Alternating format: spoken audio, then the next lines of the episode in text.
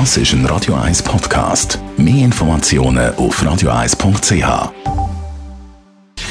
Gesundheit und Wissenschaft auf Radio 1. Unterstützt vom Kopfwehzentrum Irlande Zürich. www.kopfwww.ch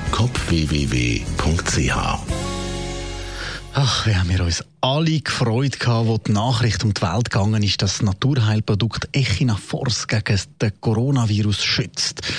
Die Apotheken, die sind ja auf die Meldung hier regelrecht überrannt worden, Gestelle leer gekauft. Man hat dann aber ja schon gleich erfahren, dass Echinafors jetzt doch nicht das Wundermittel werde sein.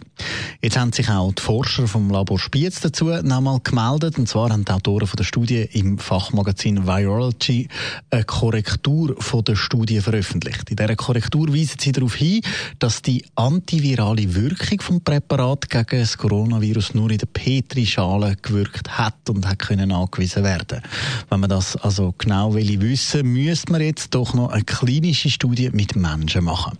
Das heißt, dass Echinafors zwar unter Laborbedingungen das Coronavirus unschädlich machen kann, aber ob die virenabtötende Wirkung auch einschlägt, wenn man den Wirkstoff und äh, das Virus eben keinen direkten Kontakt hat, das ist nicht bewiesen worden.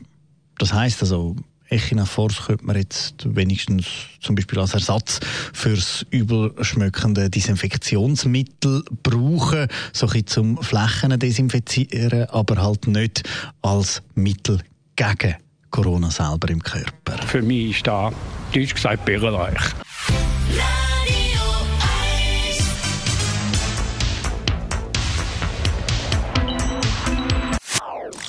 Das ist ein Radio 1 Podcast. Mehr Informationen auf radio1.ch.